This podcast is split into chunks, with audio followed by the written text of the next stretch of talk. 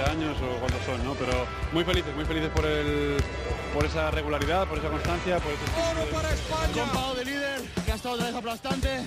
Y los demás sumando granitos de arena. Hemos todo el baloncesto, pero hemos ganado. La lleva Ana Cruz, línea divisoria, va a lanzar. ¡Dentro! ¡Dentro! ¡Dentro! ¡Dentro! Se me ha parecido la Virgen y, y nada, muy contenta. Me volví loco el primer día que pisé la cancha, no me volví loco. Dije que venía esto, la puta. Lo dije, ¿eh? Dije que venía esto.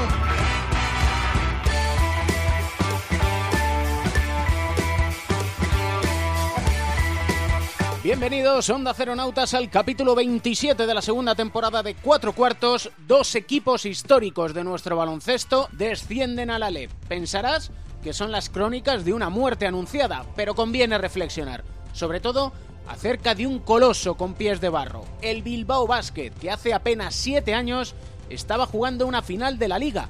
Un año después se codeaba con el CSK en la Euroliga, eliminando en el top 16 al Real Madrid y al Unicaja. Al año siguiente, una final de la Eurocup en Charleroi. Inversiones multimillonarias que han llevado al club a una deuda de 4 millones de euros. Esta temporada, fichajes fallidos, impagos a los jugadores, un vestuario no del todo conjuntado, veteranos a los que se les ha cargado de más y para remate del desatino, la destitución de un entrenador, Carles Durán, que cosas del destino, ha sido salvador en Badalona. Y la reflexión nos vuelve a llevar al modelo del baloncesto europeo, a la generación de recursos para todos los equipos, no solo para los grandes, y a la configuración de las plantillas. Sí, soy muy pesado. Identificación. Lo siento, pero cada año que pasa me reafirmo en la teoría. Si cada uno es de su padre y de su madre, sin un vínculo, el resultado final solo tiene un nombre. Fracaso. Sergio García de Peiro da las últimas indicaciones. Balón al aire. Comienza el partido. El baloncesto se juega en cuatro cuartos. David Camps.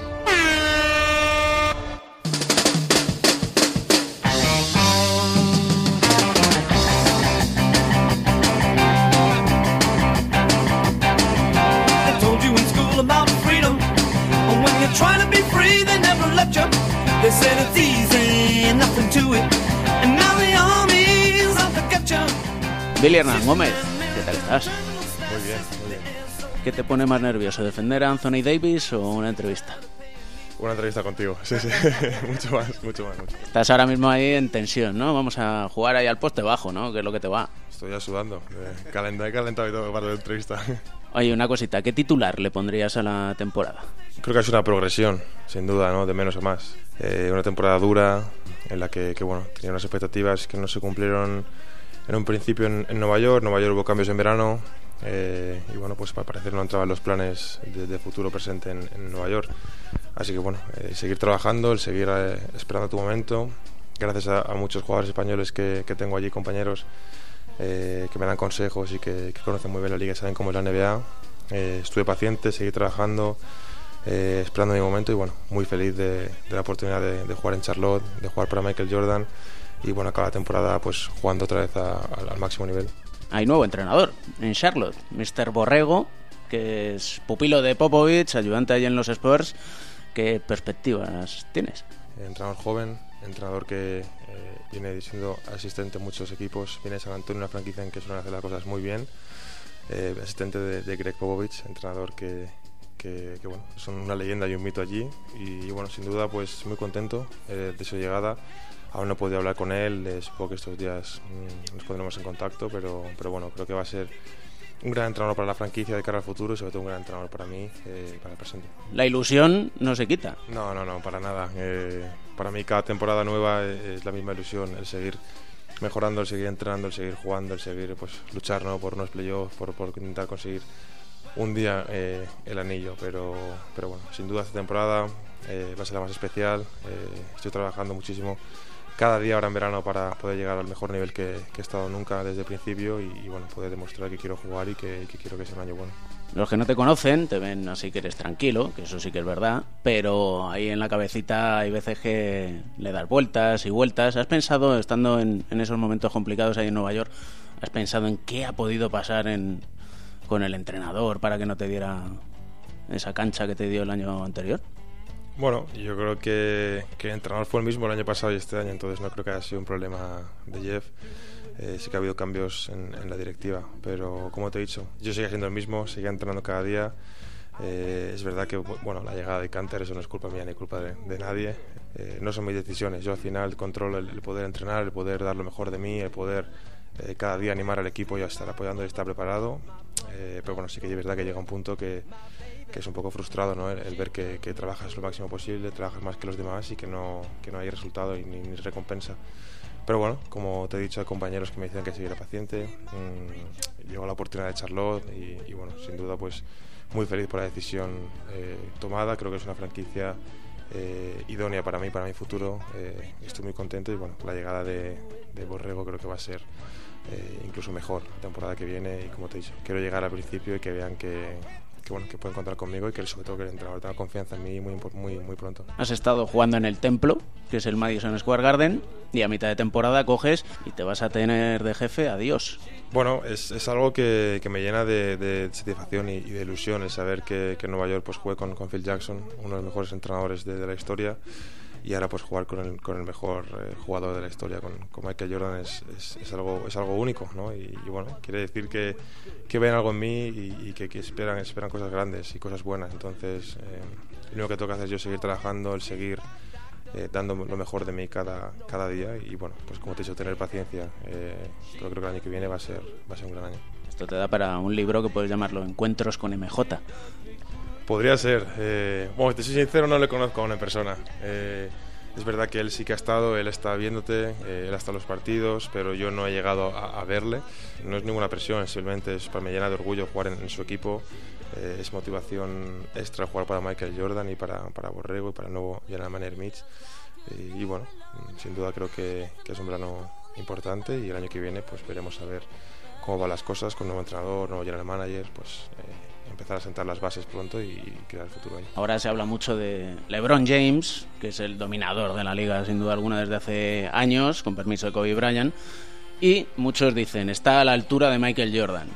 Yo tengo una teoría, pero quiero saber la tuya antes. Bueno, yo creo que, que Michael Jordan eh, de momento no, no, no lo han igualado. Eh, creo que es un jugador único. Y sí que te digo que LeBron y Kobe, eh, Kobe ha sido jugador único y que LeBron está siendo un jugador único. Por la manera en la que él juega, la manera en la que hace mejorar a sus compañeros, la manera en la que lucha. Yo creo que, que bueno, para mí LeBron ha sido siempre un, un ídolo desde pequeño, eh, desde que empecé a jugar baloncesto. Eh, le tengo muchísimo respeto eh, y sin duda pues para mí es muy especial poder jugar contra él y poder pegarme con él ahora mismo. Está siendo cada vez que juego contra él es un sueño y creo que lo que está haciendo los playoffs eh, es algo único que, nadie ha hecho teniendo en cuenta la escasa diferencia de edad que tenemos, yo del 75, tú del 94, claro, muchas veces nosotros pensamos, claro, yo he crecido viendo a Michael Jordan, Magic Johnson, Larry Bird y habitualmente decimos, no, lo pasado es muchísimo mejor que lo de ahora, cosa que es un error. Pero con el caso de LeBron James, yo no sé si quizás porque Michael Jordan era más estético, quizás porque hacía más cosas, quizás porque tenía a lo mejor peor equipo, no sé por qué le consideramos el tótem. Bueno, yo creo que son dos, dos épocas totalmente distintas. Creo que le, Michael Jordan fue el, el, el genio, el, la leyenda de, de baloncesto en, en, el mundo. Creo que fue el creador de baloncesto y que todo el mundo nos gustara.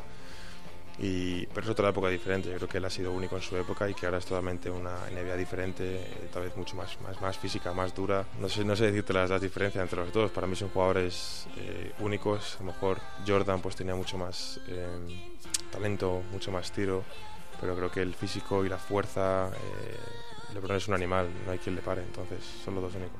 En el 94, ¿quién fue campeón de la NBA? Los Chicago Bulls. Y fueron los Houston Rockets, campeones con Rudy... Ah, el 95, claro, 94-95, no 93-94, me había liado. He liado, te he liado, ¿ves? ¿Tú crees que puede repetirse la historia con los Houston Rockets este año? Tienen opciones, pero es que no te sé decir un, un ganador. Eh, yo veo ganador del anillo a, Golden otra vez. Creo que, que, bueno, está jugando a nivel muy alto. Veremos qué pasa ahora contra Houston.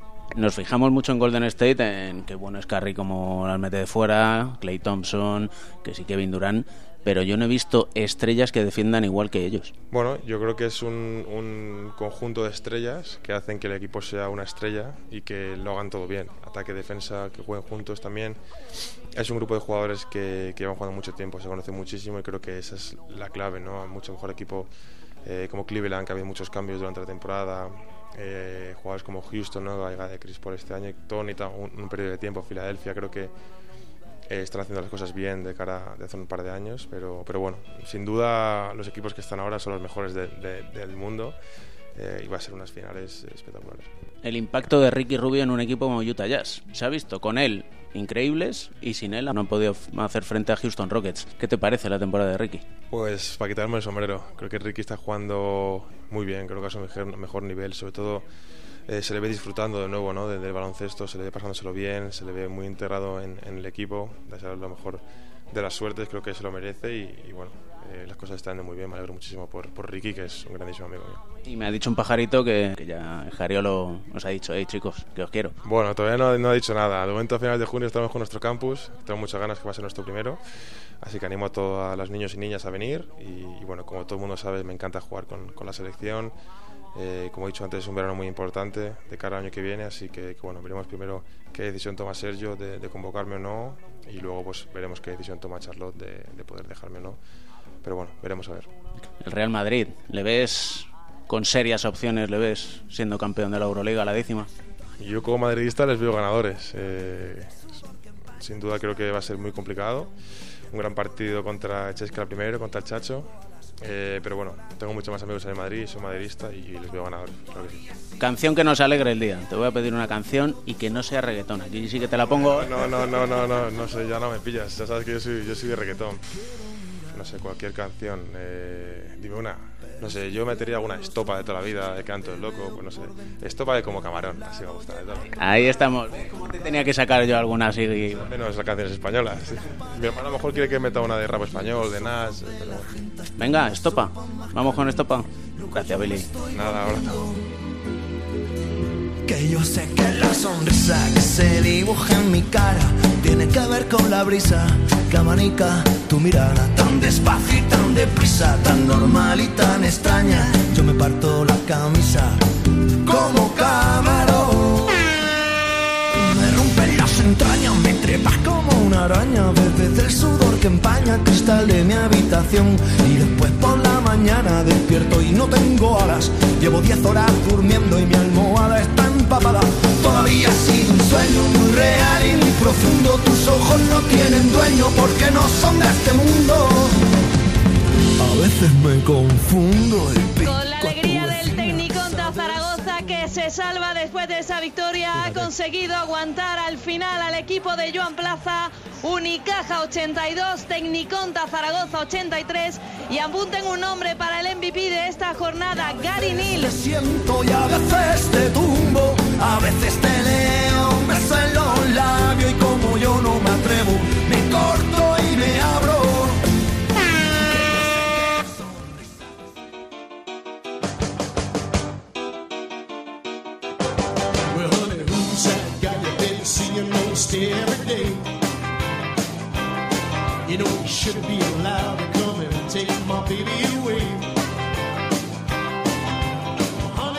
Empezamos el segundo cuarto después de la charla con Billy Hernán Gómez. Nos dice que como madridista cree que va a ganar el Real Madrid la Euroliga. Pero claro, lo que queremos saber son motivos reales por los que el Real Madrid puede alzar la décima Copa de Europa o la décima Euroliga. Y para ello, evidentemente, tenemos a los más sabios del baloncesto y de cuatro cuartos, a Pepe Catalina y Joe Llorente. El bloqueo y la continuación. Joe, Pepe, ¿cómo estáis? Muy bien, estupendamente. Muy, muy motivados con la presencia de nuevo en este programa y ante la próxima e inminente fase final de la Euroliga. Pues bien, expectantes ante una semana importante por lo de la- el desarrollo final de la Euroliga y ver si, como desea Billy Hernán Gómez, el Real Madrid es capaz de, de poder alzarse con otro título continental. El viernes 18 a las 9 de la noche, Real Madrid CSK de Moscú, un clásico, el gran clásico del baloncesto europeo. El Real Madrid, ¿qué debe hacer o qué puede hacer para ganar al Coco? Eh, bueno, es el clásico, efectivamente, estaba pensando yo, según lo decías, el más antiguo de, la Euroliga, antes llamada Copa de Europa, porque quizá podría ¿no? pensarse en otros como el Real Madrid-Maccabi, ¿no? Eh, pero bueno, este sin duda es el que más tiempo tiene y que qué tiene que hacer el Madrid para ganar en esta ocasión. Yo creo que tienen, o sea, son dos equipos diferentes eh, en cuanto a concepción y estilo de juego y el, el CSK le gusta jugar con jugadores no demasiado altos, rápidos y eh, este es un poco el peligro que tiene que tiene el Madrid, ¿no? Que no tiene demasiados demasiados jugadores de este estilo, quizás, ¿no? Eh, eh, bueno, tenemos a Coser, tenemos a Taylor para defender a estos jugadores eh, exteriores, ¿no? Del, y bueno, vamos a ver cómo nos las apañamos, ¿no? Eh, por contra, yo creo que el Madrid tiene mucho más potencial interior, tiene una plantilla más larga, tiene más eh, tiene más posibilidades de tácticas, eh, tiene más dotación de jugadores y yo creo que en conjunto tiene mejor plantilla. No sé cómo lo ves tú, Pepe. Sí, la verdad que estoy de acuerdo con lo que dices. Pienso que es importante controlar a los a, a los jugadores exteriores del, del CSK de Moscú. Es muy importante que el Real Madrid tenga una defensa en el perímetro agresiva, que no deje no le deje jugar cómodo a, a, Chacho Rodríguez, que no pueda jugar con ese baloncesto alegre. Lo malo que tiene el CSK, que normalmente es bueno para el Real Madrid, es que a marcadores altos normalmente el Real Madrid es superior, pero es que el CSK es un equipo al que muchas veces hemos visto irse por encima de 90 y estar ahí en esa zona de confort.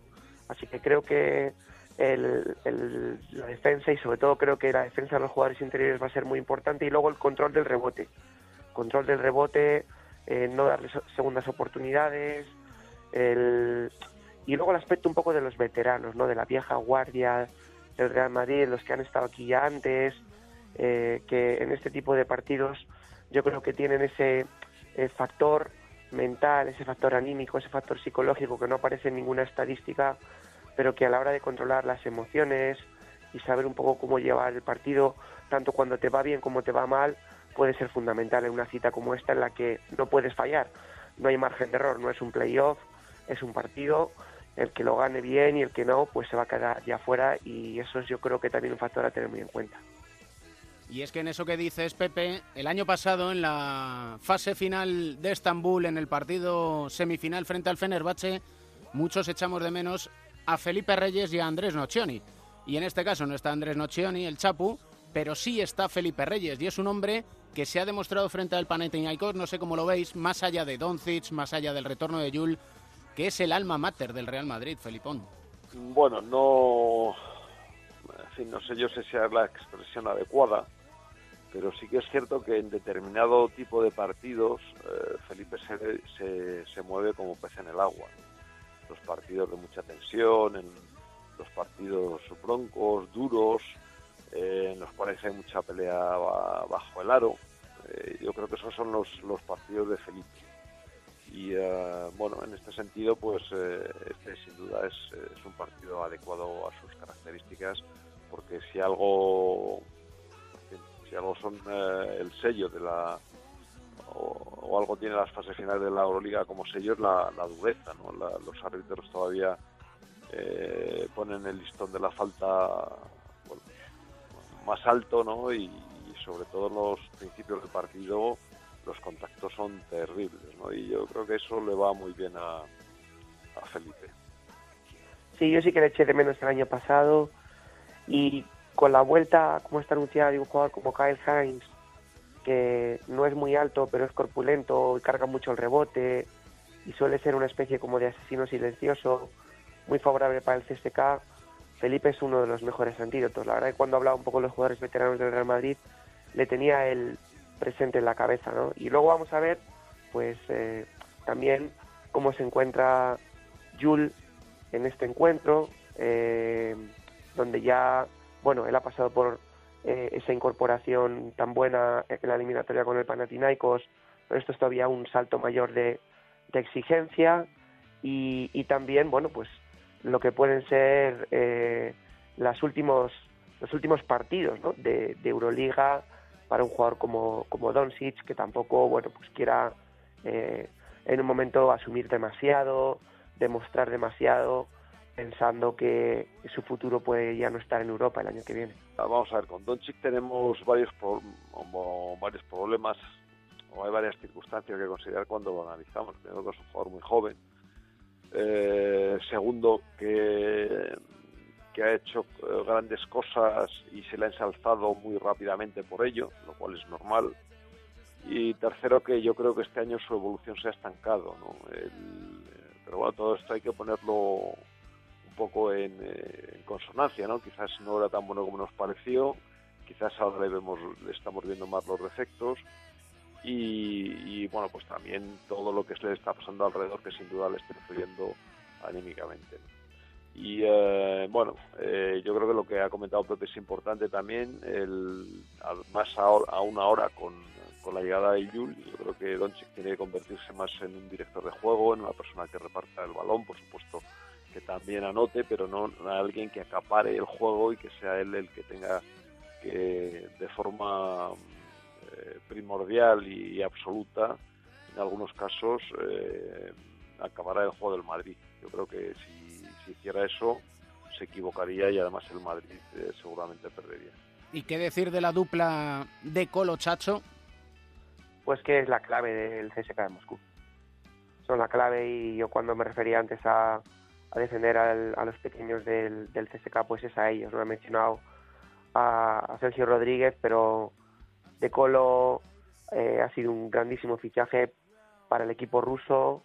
Eh, él ha tomado el año pasado con, con Teodosic, hacían esa dupla eh, tremenda, ¿no? Llevan ya dos años, estuvieron dos años fantásticos, les sirvió para ganar una Euroliga, para quedarse a las puertas de otro y cuando, cuando están enchufados, sobre todo el francés, la verdad que lo de Colo es un jugador muy difícil de, de parar y el Real Madrid va a tener que poner especial atención. Yo creo que si estos dos jugadores no, no tienen un, buen día, el Real Madrid eh, se habrá asegurado un porcentaje alto de posibilidades de poder ganar el encuentro. Sí, ellos se atascan bastante. O sea, así como el Madrid tiene un poco más de, de arsenal y de táctico, ¿no? Y de, y de variantes y tal, el, el es un, para mí, es un equipo que, que en este sentido es más limitado y dependen extraordinariamente de estos dos jugadores. Y entonces so- solamente quizás con tapar a uno de ellos ya eh, su poderío desciende mucho, lo cual es, es complicado porque estamos hablando de, de- dos de los cuatro o cinco mejores jugadores exteriores de, la Euroliga. La suerte para el Madrid es que el Madrid tiene otros dos también que son están preparándose para para este, para, para este momento. Desde hace al menos yo creo que un mes lo tienen en el punto de mira en los entrenamientos etcétera. Y bueno yo creo que le llega le llega al Madrid en un momento en un momento bueno de rendimiento de sin eh, de Campazo con el resto de los jugadores bastante bien. Y bueno, yo creo que van a, a llegar a la final. ¿Y cómo veis la otra semifinal entre el Zalgiris y el Fenerbahce?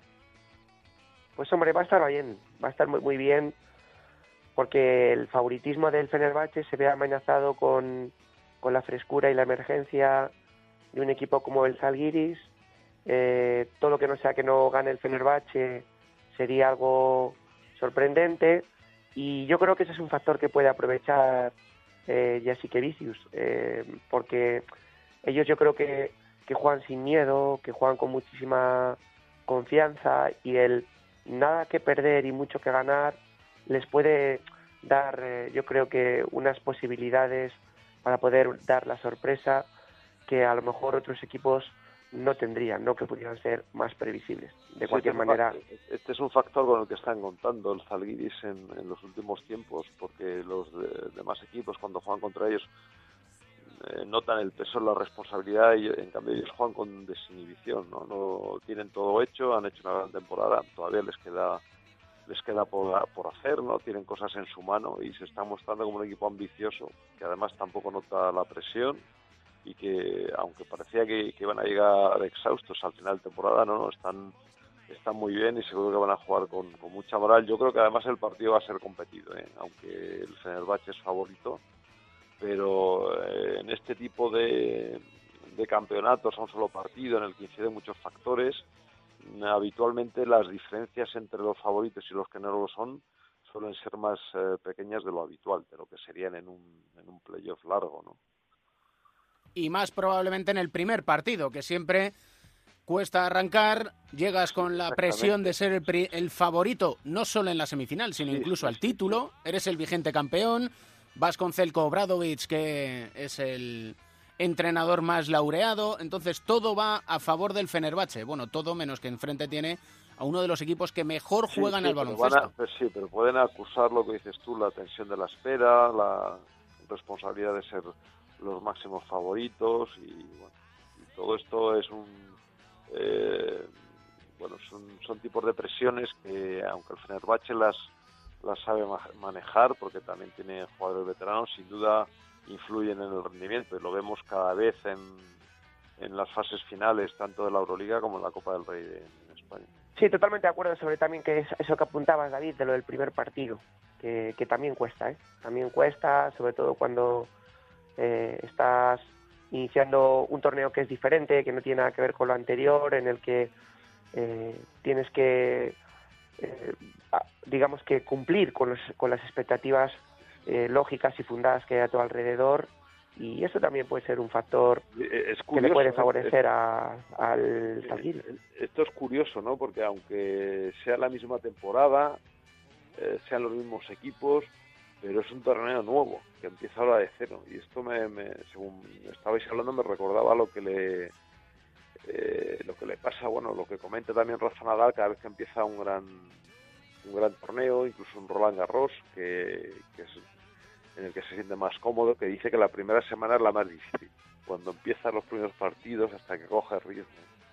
Y esto ocurre también en, en baloncesto y en la zona del juego, aunque en la fase final, perdón, aunque estén ahí eh, los equipos y los jugadores que acaban de terminar la, la fase regular hace nada. Da gusto escucharles a- el análisis de la fase final, la Final Four, se le ha escapado a Joe Llorente y es que es normal, es que es normal que se te escape No, porque que es normal porque tú estás todo el rato ahí llamándome toda la semana con eso y al final, al final me contaminas. Claro, si la culpa la tengo yo, Pepe. Hombre, siempre, siempre. siempre. Si es que La, la culpa siempre es primero de los árbitros, luego del entrenador, luego del presidente y si no de los periodistas. y si no del cha-cha-cha. Muy bien dicho. Vamos a terminar precisamente con el cha-cha-cha. Mira tú por dónde. La culpa fue del cha-cha-cha. La has dejado ahí votando, Joe Llorente, incluso en el tema musical, para cerrar este bloqueo y continuación. Siempre un privilegio contar con vosotros, Pepe Joe. Muchas gracias, igualmente. Es nuestro el privilegio. Un abrazo, David.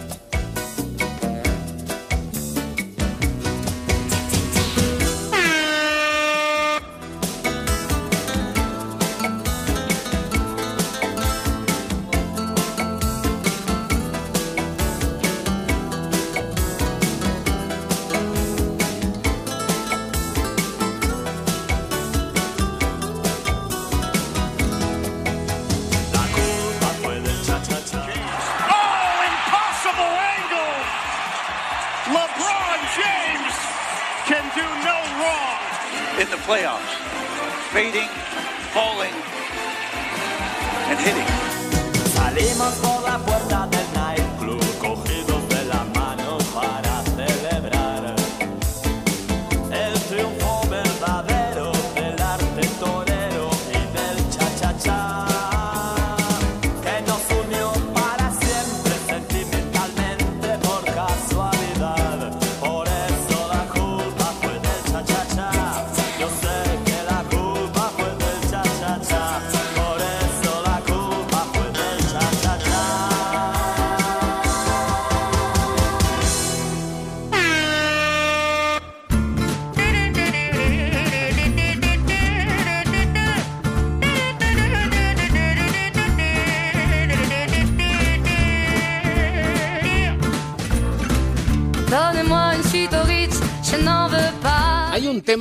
Que creo que es muy interesante abordar con nuestro psicólogo del deporte y medallista olímpico, con José Manuel Beirán. ¿Qué tal estás, maestro? Muy bien, David, gracias. No nos vamos a cansar de escuchar una cuestión y es, llegado este punto de la temporada, no es necesario motivar a los jugadores. Je, tiene trampa Mm, eso, ¿eh? Sí, eh, no, no es necesario, así es. Normalmente no es necesario. Tendrían que ser jugadores muy raritos para que fuera así. Y precisamente es que ese término de motivación es eh, uno de los, eh, de los conceptos que se, que, con el que se cometen más errores muchas veces. Se piensa que cuanta más motivación, mejor vas a jugar. Y que cuando pierdes, pues siempre es por falta de motivación. Le pueden llamar motivación, le pueden llamar actitud, ganas, pero que siempre es por eso. Yo cuando hablo con los jugadores, sobre todo con los que no tienen experiencia de muchos, de muchos partidos ya y ya muchos años jugando, que todavía no saben manejar muy bien sus emociones, siempre les pregunto que si el día que más ganas tienen de jugar de toda su vida, el partido que para ellos ha sido más importante es el día que mejor han jugado. Prácticamente siempre te dicen que no es así. Que el día que más ganas tienes de jugar no es el día que mejor juegas. Porque como en casi todas las variables psicológicas que influyen en, el rendimiento deportivo, e influyen en la mente, tienes que tener tu nivel óptimo, no puedes tener ni más ni menos. Y claro, en, lo que nos equivocamos muchas veces es que, bueno, como este partido es más importante que cualquier otro, tiene que haber más motivación. Yo es que creo que para jugar una Final Four o para jugar una final europea es el partido más importante de todo el año para esos jugadores para muchos de ellos el partido más importante de los últimos años y en, algunos casos el más importante de toda su carrera. Ese día no necesitas ninguna motivación. O sea, lo que pasa es que hay que ser capaz de distinguir si, que, si, si tu equipo necesita trabajar, eh, incluso quitar un poco de, nivel de activación, quitar un poco de estrés. En algunos casos se podría poner algo de motivación, pero es muy raro que sea así.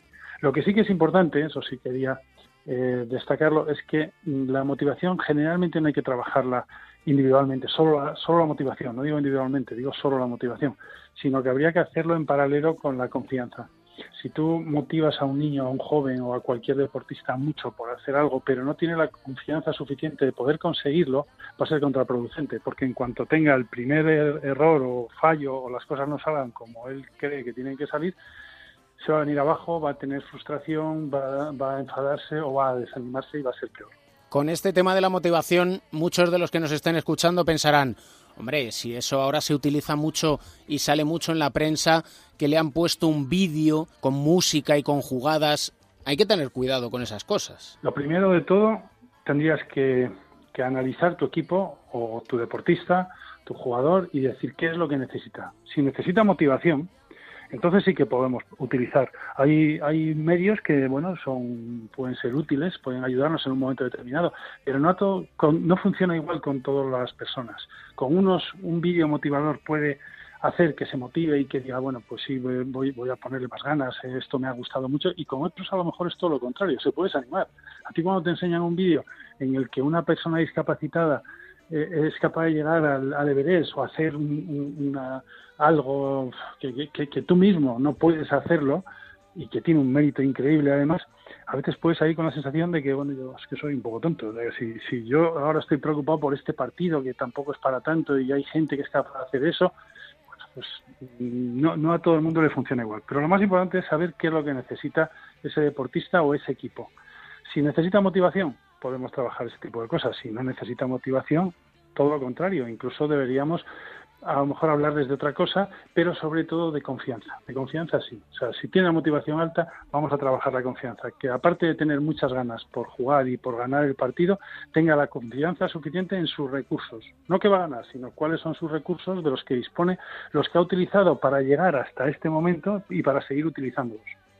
Llegado este momento de la Final Four de la Euroliga en el que te juegas un título, si consideramos que la motivación es inherente, porque evidentemente todos los que están allí quieren ganar, sí que se genera, digamos, un estrés, que probablemente si estás muy motivado tienes más estrés. Sí, que lo que sí te aumenta es el nivel de activación, que tiene que ver con todas estas variables. Es una, como un resumen de todas ellas. Eh, a mucha motivación, un exceso de motivación sí te puede producir estrés, un exceso de motivación.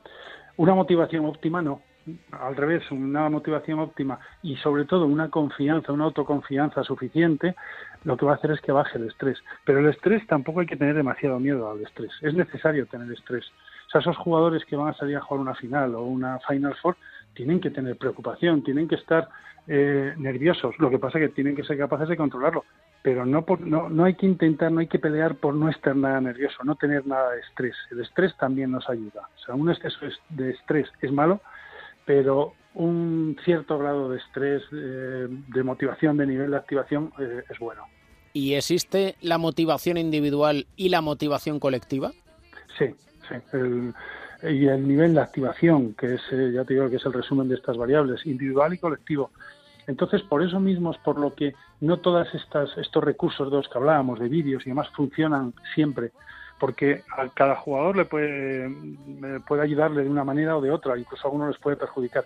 Y luego hay una especie de motivación general del equipo, de nivel de activación general, de autoconfianza colectiva, que, que es una suma, o por lo menos no es la suma de, de todos los jugadores, pero sí es la tendencia de todos los jugadores y, existe esa confianza y esa motivación del equipo en sus propios recursos. Tú sabes que si has sido capaz de levantar varios partidos en los que ibas perdiendo y a base de seguir haciendo las cosas como tienes que hacerla y sin volverte loco consigues ganar ese partido, eso te está dando confianza colectiva, está dando una confianza a, a todo el equipo, incluso la confianza que puedes tener en el resto de jugadores, en, en tu equipo técnico, en tu, en tu club, en tu afición, eso también te ayuda. Y por último, em, estaba pensando en las imágenes que a través de la televisión nos ponen breves charlas de los entrenadores justo antes de los partidos, cuando están antes del calentamiento. Y, por ejemplo, llegado a una semifinal de la Final Four, ¿cómo debería gestionar la charla un entrenador? ¿Más dirigido hacia aspectos puramente tácticos o más dirigidos hacia, llamémosle, el corazón del jugador? De momento tendría que analizar qué es lo que necesita su equipo. Pero si son aspectos tácticos o técnicos, por supuesto tienen que ser cosas que ya han sido entrenadas, que ya son conocidas y mucho más en esos momentos. Cuando tú tienes un estrés un poco más alto, una preocupación, un nivel de activación más alto, está bajando la atención. Es mucho más difícil mantener la atención en algo. Entonces siempre tienes que recordar esos tiempos muertos que vemos que los entrenadores empiezan a hacer rayas en, en las pizarras y tal. Están hablando de cosas que ya saben los jugadores. Si no, sería imposible hacerlo. O sea, son cosas que ya saben, están recordándolo. Entonces tienes que intentar eh, simplemente recordar qué es lo que se ha hecho bien para llegar a donde se ha llegado y seguir haciendo eso. Pero el corazón, si hace falta, normalmente no hace falta. Normalmente no, no hace falta decirles, este es el partido más importante que, de todo el año, tenéis que salir a tal. No, tenéis que salir a hacer lo mismo que estáis haciendo. Solamente preocuparos por las cosas que dependen de vosotros mismos. Solamente por eso. Por ejemplo, no depende de ellos mismos una decisión arbitral y sin embargo a veces esa decisión arbitral puede hacer que te salgas del partido. Esa reacción sí que depende de ti. El que el árbitro se equivoque o no no, no depende de ti, pero cómo, cómo valoras eso y cómo lo interpretas y cómo reaccionas después, eso depende de ti. Ese tipo de cosas sí que es bueno que se vayan recordando. Solamente centrarse en lo que dependen de ellos. Por lo que te estoy escuchando en cuanto al término motivación, digamos que tiene varias ramas por donde poder extender las explicaciones, ¿no? Sí, sí, sí. Eh, no solamente hay que pensar en la motivación. Yo te digo que a, a veces había que mirar la autoconfianza, ver el nivel de activación que tiene tanto individualmente los jugadores como el equipo. Es verdad que para un entrenador en esos momentos no puede estar pensando en cada uno de los jugadores, pero tiene que pensar más en el nivel de activación colectivo. Como cuando salen en fútbol mm, se hace mucho, sales eh, a calentar, vuelves al vestuario y una vez dentro del vestuario todo el mundo se da palmadas, un abrazo, tal, salen, se dan gritos de ánimo, en, en todos los deportes hace cosas así. Con eso está subiendo el nivel de activación. Pero hay jugadores que a lo mejor ya no necesitan un nivel de activación más alto. Eso tienen que ser capaces de manejarlo y regularlo ellos mismos, que se suele hacer con la experiencia pero que algunas veces hay que ayudarles a hacerlo, que sepan por lo menos saber cuál es su nivel, cuál es su nivel óptimo, si están por encima de su nivel o por debajo, qué tendrían que hacer en unos casos para bajar un poco y en otros casos para subirlo. Y esa es, es, yo creo que es la tarea más importante de un entrenador. Mucho más porque yo hoy día los entrenadores saben muchísimo baloncesto o cualquier deporte es más importante ser capaz de manejar esto, o sea, dentro del vestuario, el nivel de activación de los jugadores, la motivación, la confianza, ser que, sean capaces de dar lo máximo de cada uno de ellos, el que puedas enseñarle una jugada nueva. Aprendiendo cada semana en el diván de Beirán con José Manuel Beirán y en este caso a ese falso mito de la motivación no hay que trabajarla. Pues sí, hay que trabajarlo. Lo que pasa que hay que hacerlo. Hay que trabajarla bien. Exactamente. Esto es como entrenar, que cuando uno dice, no, si no me salen las cosas, entreno mucho más. No, un segundo, que lo mismo no tienes que entrenar más, sino que no. tienes que entrenar mejor. Mejor. Claro. Esa es la gran Así diferencia. Es. Un placer como siempre, maestro. Y para mí, muchas gracias.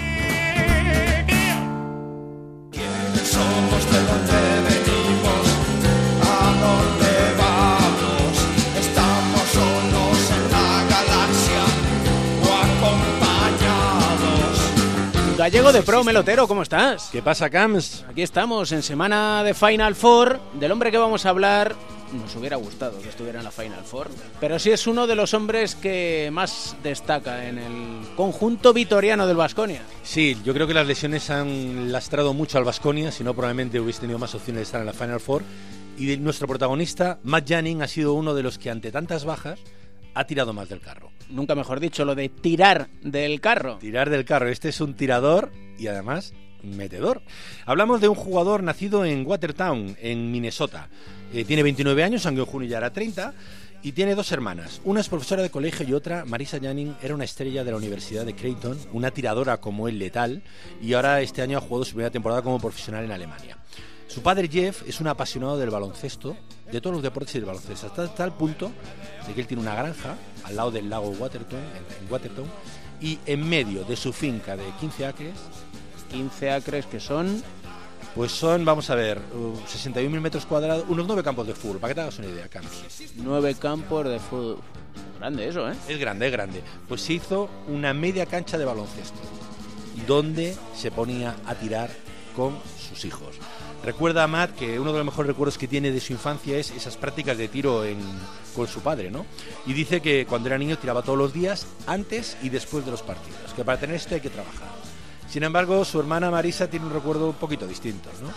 Ella comenta que, que ella y su hermano podían meter 40 puntos en sus partidos de secundarias, que su padre siempre les decía, fallaste ese tiro libre decisivo, fallaste ese pase, y que había que ir a trabajar a la cancha de básquet. Pero también dice, sin esa exigencia, ni Matt ni yo estaríamos donde estamos hoy. Pero hay que hacer el sándwich, que se dice bueno, malo, bueno, y así llega más. La crítica constructiva. Te cuento más cosas de Matt Janning. Le gustan las matemáticas, ser un apasionado de esto, igual que Dolce. ¿eh? Su jugador prefiere a Michael Jordan y dice que le gustaría conocer a Bush. En la web del Vasconia le hacen una entrevista y le dicen que se defina en tres palabras. Humilde, trabajador y carismático. Aunque yo añadiría otra. ¿Cuál? Romántico. Bueno, ya entramos, que no es 14 de febrero, Mel. No te pongas tanto ron, Camps. Pero el 14 de febrero, antes de irse a la Copa, Janning hizo una cosa en Instagram que sorprendió mucho a sus seguidores. Ahí, una foto, rodilla en tierra, abriendo caje- caja, enseñando anillo, pidiéndole matrimonio a su novia. Y a continuación anunció también que ella y su prometida, ya prometida, esperaban un niño. ¿Qué te parece?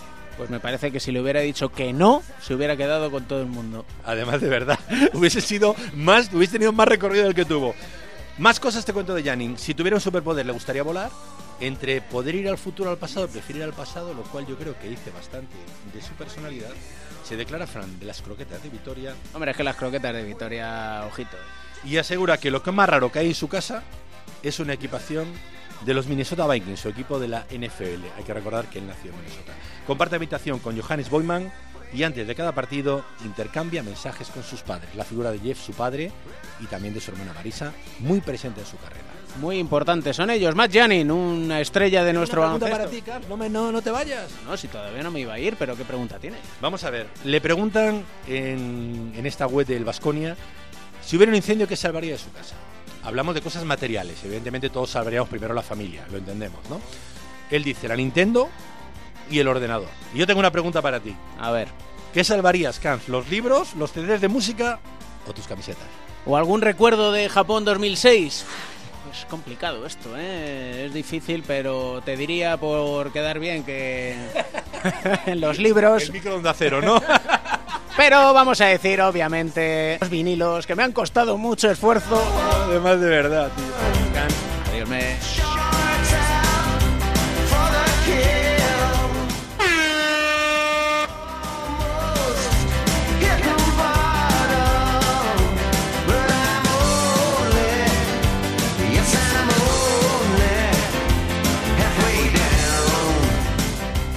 Celtics. Brown the crossover, Brown the drive, and the finish. Timeout Cavaliers. Tatum backs up, four to shoot. Tatum on the drive, falling away, puts it up, puts it in. Ah, The shot clock expires.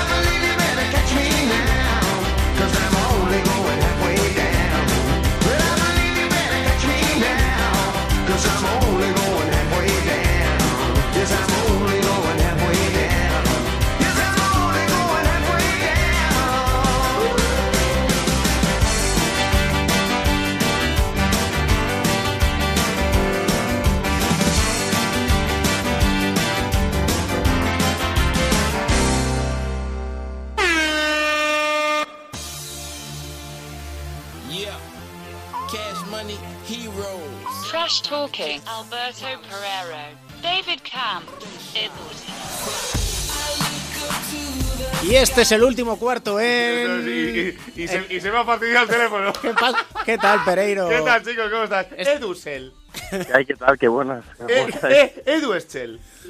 Hoy aviso, Edu, Vamos, Jar. en este, en este último cuarto... ¿Más todavía? Sí, más todavía. Va a dar una vuelta de tuerca fundamentalmente porque quería Pereiro Sí. hacer una reclamación pública respecto a un pequeño altercado que tuvo un fin de semana yendo a Barcelona, que al Ah, final no, fue. yo me parece eh, maravilloso que las compañías del vuelo serias, más que nada porque eh, dignifican la profesión, porque las no serias no la tienen, así que nada, me quedé sin hacer el Gran Premio de Fórmula 1 en Barcelona porque a Welling no le salió de las narices. En fin, Así dicho que- esto, ¡Gran trabajo, señores! Dicho Qué casualidad que el avión iba medio vacío. Luego dicen que igual no renta arrancarlos. Bueno. No te digo por la rumorología. ¿eh? vamos con temas serios. Lo primero de todo, Sí. hay que donar médula. Hay que donar médula, sí, Siempre señor. lo decimos, Edu. Edu, vamos Rafita Fernández y yo la semana que viene a hacer la gestión. ¿Ah, sí? Sí, señor. Bueno, está bien. Sí, señor. Hay que donar médula y se lo decimos a todo el mundo. Simplemente que- a partir de una analítica de sangre eh, te puedes convertir en... Entras en ese banco mundial de donantes de médula y cuanto más donantes de médula seamos, más opciones tendrán todos los peques, ¿no? Porque se trata de encontrar un donante de médula compatible y cuanto más compatible sea, más opciones de éxito tienen esos trasplantes, que ya no solamente valen para curar cáncer infantil, ¿eh? que en Estados Unidos están haciendo auténticas maravillas con otro tipo de enfermedades degenerativas, o sea que eh, el horizonte de posibilidades es infinito. Pues sí, señor. Y Pues en cuenta, este- cuenta con dos más para la causa. En este último cuarto vamos a hablar mucho de NBA. De no escapadi- solo- escapaditas. No solo en la crónica en rosa, también en el rincón de Mateo. Y empezando por esta crónica en rosa con Pereiro, ¿qué le gustan los nuevos métodos de Magic Johnson? Sí, señor. Y- Civilino. Y, es utilizar. Bueno, eh, yo eh, siempre lo he dicho, daré gracias a Dios que uno de sus métodos no fuera nunca comprar los, los Clippers.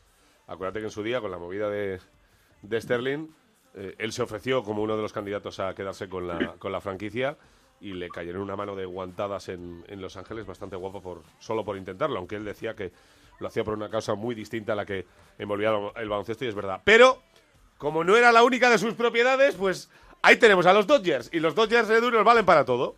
Y Sí. valen para regalarle una gorrina amarilla y para eh, tener en cuenta una cosita que es eh, invitar al futuro inquilino. Igual que hacemos nosotros con la suegra, pues Magic Johnson lo ha hecho con Kawhi Leonard. eh, Que es el suegro. que es el suegro, a partir de ahora, pues nos vale. Eh, vamos a hacer un breve recordatorio de lo que ha pasado con Kawhi Leonard. Ha jugado un partido y medio esta temporada con los Spurs. Cuando empezaron los playoffs, eh, en el pitido inicial del primer partido contra Golden State Warriors, él subió una foto diciendo que estaba jugando por primera vez a un videojuego en el primer minuto del partido. No ha acudido ni a un solo partido de los Spurs en casa, de los dos que han jugado en casa en, en la serie, en los playoffs, ni estuvo en la parte final del, de la temporada. Eh, salió Wolf Noticias a contar que eh, era una relación completamente rota y que se le buscaba un traspaso ya para este verano, pero los Lakers han, han deslizado que la posibilidad más real para ellos es traerlo en 2019 y que parece que sería, independientemente del traspaso que tenga esta temporada, lo más factible para la franquicia angelina. No sé si por ahí empieza el hecho de que Magic lo lleve, de que esa misma noche cenara con Kobe Bryant. Ya sabes que Kobe Bryant empezó a trabajar con él el verano pasado eh, para intentar eh, recuperarse la lesión, aunque luego se desmintiera, se sabe que es verdad. Así que veremos a ver. el- Dime. que el agente, el agente de Kobe Bryant es el manager general de los Lakers. Sí, también. señor. Así que Iguodala, de, son muchas... por ahí- por ahí no te- por ahí no tenemos. Hablamos de, a- cuando- hablamos de Pelinka, que luego la gente se vuelve loca y no sabe de quién decir. Esto es como lo de cuando a nuestros críos le damos la hoja en blanco cuando tienen muchos numeritos, ¿no? Y vas uniendo todos los puntos tal, y al final te sale un elefante, ¿no? Pues en este caso te sale la cara de Magic Johnson y Kawhi Leonard con el número suyo en los Lakers. Eh, oye, hay que, hay que decirle a Kawhi que eh, tiene bastantes más opciones eh, de divertimento aquí que en, que en San Antonio y que en caso de que tuviera alguna recaída, alguna historia, tiene el terapeuta Dom, que no lo tienen en todas las ciudades. Ojo, ¿eh? Ojito, que eso... Para decirle, I'm feeling you. Are you feeling me? feeling me? Que por cierto, esto de los Dodgers, ¿qué es? El equipo de béisbol. Ajá. Los Sí, Ángeles ¿Lo has dicho? Fue la- No lo has dicho. La compra fue la compra más cara de la historia del deporte norteamericano. Se la clavaron bien clavada a Magic y compañía, al grupo de inversores que lideraba él. Eh, fue un auténtico pastizal, ¿eh? Más de dos mil y pico millones costaron más que los Clippers de que costaron a, está- estaba- pero eh, yo creo que los Rockets este verano pasado han salido más caros, ¿no? Ah, bueno, a raíz de ahí, claro, sí. Ah, pero en su día sí, la máscara. En su vale. día, vamos, fue de, de locura. Lo que es de locura es una cuestión. Vamos, de locura y de diván de Beirán, también, os, también os digo. Y son los Toronto Raptors. Ahora es el momento de Impresionante eso. el rincón de Mateo con el papá de Mateo y, claro, el entrenador de Toronto Raptors que les lleva a su tope en liga regular, pero que otra vez, clalo, se encuentran con, 59 victorias, hay que recordarlo. se encuentran con el rey Edu y les dice el rey, "Ch, ¿dónde vais? Fíjate que, que Dwayne Casey, el entrenador de, de los Toronto Raptors, que cuando llegó a Toronto, bueno, él tiene una larga historia, ¿no? El criado en Indiana, ha estado por excelencia del baloncesto, producto de Kentucky, eh, tuvo cuando está en Kentucky, bueno, una serie de, de movimiento oscuro, ¿no? Que ya algún día analizaremos con, con Pereiro en la sección. Eh, luego él acabó yéndose a entrenar a Japón, selección, ayudante, asistente, muchos equipos, volvió a la NBA, Minnesota, Dallas, con el que ganó un anillo y se lo ganó precisamente a LeBron. Y LeBron en ese año que perdieron contra Dallas, dijo LeBron que una de las claves había sido los planteamientos defensivos de Dwayne Casey y que precisamente esos planteamientos defensivos le convirtieron en mejor jugador de lo que es ahora. Y ahora fíjate que el toque de gracia se lo ha dado LeBron a, Casey. Hablaba el otro día cuando le preguntaban, oye, LeBron, te estás cargado a este entrenador. Y él hablaba de las excelencias de lo que había traído a, a Toronto. Y fíjate unas cosas así más llamativas que hizo, aparte de poner en cultura de club y de fuera estrellas, más el más el, el, el promocionar al equipo el talento individual. Cuando estaba José Calderón allí, él llevó una roca eh, gigantesca al vestuario y cada vez que salían al, al- a jugar tenían que darle un golpe a, a esa piedra, ¿no? Era una piedra muy grande y era un movimiento que llamaban Pound the Rock. Pound the Rock es darle un golpe a la piedra, ¿no? Que Ujú. Dwayne Casey defendía que cada un golpe que tú le des no va a romper a la piedra, ¿no? Pero si lo aplicamos al viejo arte eh, de las artes eh, marciales eh, asiáticas, dicen que si eres constante y le das siempre un golpe en el mismo punto a una piedra, por muy grande que sea, al final lo romperá. Y no es ese último golpe el que le has dado que rompe la piedra, sino los mil golpes previos, ¿no? Pues eso formó una cultura de club, poco a poco fue renovando al equipo. José Calderón en un traspaso salió a, a, Detroit, eh, fueron poco a poco componiendo el equipo. Ojo, a mí no me encantaba demasiado lo que las piezas que- con las que disponía, pero yo creo que ha hecho una grandísima labor y Masai Ujiri, el manager general de, de Toronto, ha dicho que ha sido una decisión de- dificilísima, que se ha tenido que cargar al entrenador, que nunca antes lo había hecho y que no sabía muy bien por qué, pero había que hacer algo, ¿no? Así que vamos a ver qué pasa, porque lo gracioso es que el resto de los entrenadores de la NBA, sus colegas de los banquillos, han dicho que para ellos es el mejor entrenador del año y se lo cargan. Así que vamos a ver qué pasa en Canadá, en el Gran Norte. Eh, Edu, un- eh, yo no sé si eh, me está fallando mí la memoria. ¿No hizo Raptors un caso parecido con otro entrenador hace unos años? De hacer una eh, temporada regular eh, maravillosa que se llevara al técnico del año y que lo echaran en playoff. Eh, ¿Cómo se Es- llamaba? ¿Cómo es- se llamaba ese este, año no, este- al, este- año, este al año? año siguiente, Sam Mitchell. Ese que era, que, que- que elegante vistiendo, que Sam daba gusto Mitchell, verle. Que iba, que iba de gestor y de, y de mentor de, de Kevin Garnett en Minnesota, ¿no? Y también te quiero decir que yo viví ese año bastante intenso de Sam Mitchell en, en Toronto con bastantes viajes. Eh, fue el año que estaba primero Calderón y el segundo año suyo estaba Garbajosa. Fueron los, los Euroraptors, que también estaba eh, Anthony Parker, Rashon Sterovich, que vivían todos en el mismo bloque de, de, apart- de- de apartamentos, ¿no? Había una cultura de club muy muy muy interesante, ¿no? Con Chris Bosh, que era la estrella del equipo, aprendiendo español, porque, claro, si se podía comunicar mejor con Calderón, con Garbajosa, con, con Anthony Parker, porque su mujer habla español, etcétera, ¿no?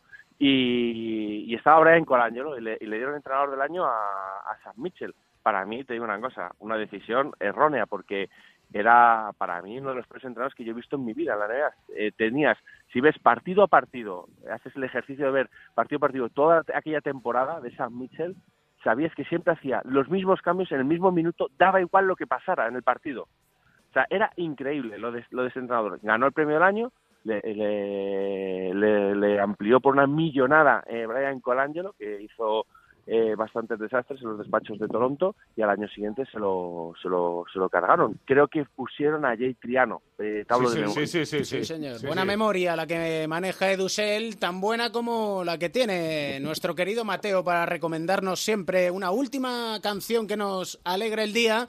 Y no sé por qué me va a dar la sensación, Edu, que va a tirar por algo canadiense. Sí, estábamos mirando algo canadiense, Neil Young and the Crazy Horse, ¿no? Había una versión que nos gustaba mucho, pero bueno, hemos ido ahí un poco más a lo clásico, a, a, a lo, a lo popular, ¿no? Con Avril Lavigne y con uno de sus primeros éxitos que fue Skater Boy, que lo cantaban eh, muchísimas estrellas de, de la NBA en su momento. Sí, señor. Con lo cual, de esta manera cerramos este Eh, cuatro eh, cuartos, capítulo 27. Vamos, cada día somos más. Nos veremos en Belgrado, chicos. Un placer siempre, Pereiro. Bueno, ten cuidado con quién vuelas. Venga, contigo, chao. Un abrazo, Edu. Abrazo, chao, chao. What more can I say? He wanted her, she'd never tell. Secretly, she wanted him as well. Hasta aquí el capítulo 27 de Cuatro Cuartos, todos los lunes en Onda 0.es. Nos vemos en Belgrado, en la Final Four de la Euroliga. Nos escuchamos en el Radio Estadio, porque Onda Cero está siempre con el baloncesto. Semifinal en directo y ojalá que la final con el Real Madrid. No me digas que no te damos un buen motivo para sonreír.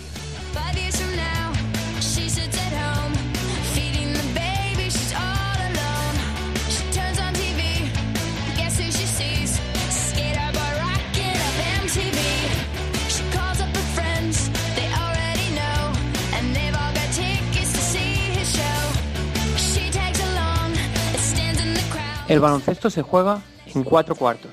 David Camps.